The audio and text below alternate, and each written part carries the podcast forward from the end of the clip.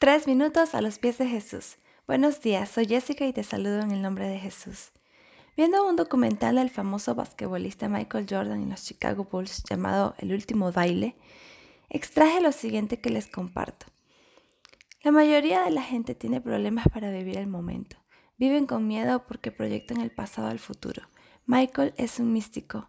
Nunca estuvo en ningún otro lado. Su don no era saltar alto, correr rápido o invocar. Su don era que estaba completamente presente. La gran ruina de muchos jugadores que son talentosos es pensar en el fracaso. Michael decía, ¿por qué pensaría en errar un tiro que no hice aún? También dijo, comencé con esperanza. Agradeces por el pasado, disfrutas el momento, asegurémonos de terminarlo bien.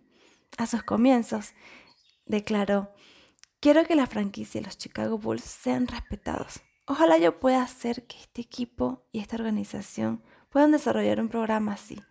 Michael da un muy buen ejemplo de lo que es vivir el presente, pero tener claro desde el comienzo lo que quieres lograr al final de todo.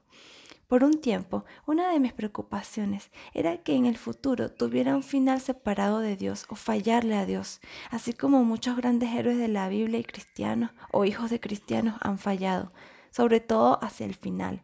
Me preguntaba, ¿será que podré permanecer fiel hasta el final?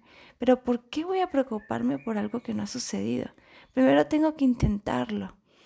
Para llegar al final bien, tengo que vivir el presente bien y cuando Cristo venga le estaré esperando, porque no sabré qué día es, pero sé que si fuera hoy, me voy con Él.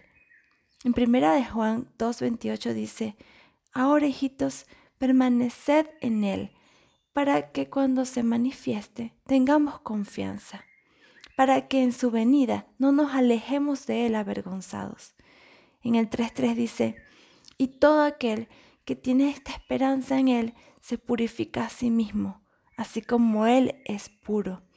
Esto queremos, permanecer en Él y nos purificamos día a día con la esperanza que tenemos de que Él viene y cuando venga nos encuentre preparados. No dejes para mañana arreglar tu condición actual, tu relación con Dios. No mañana, hoy, porque si Cristo viene hoy, ¿te vas con Él? ¿Es Cristo tu Salvador? Si estoy en comunión con mi Dios hoy, es muy probable que así sea también el día de mañana, así que estaré disfrutando cada día mi presente en comunión con mi Dios, enfocada en la meta. Agradezcamos el pasado, disfrutemos el momento y terminemos bien. ¿Qué piensas tú de esto?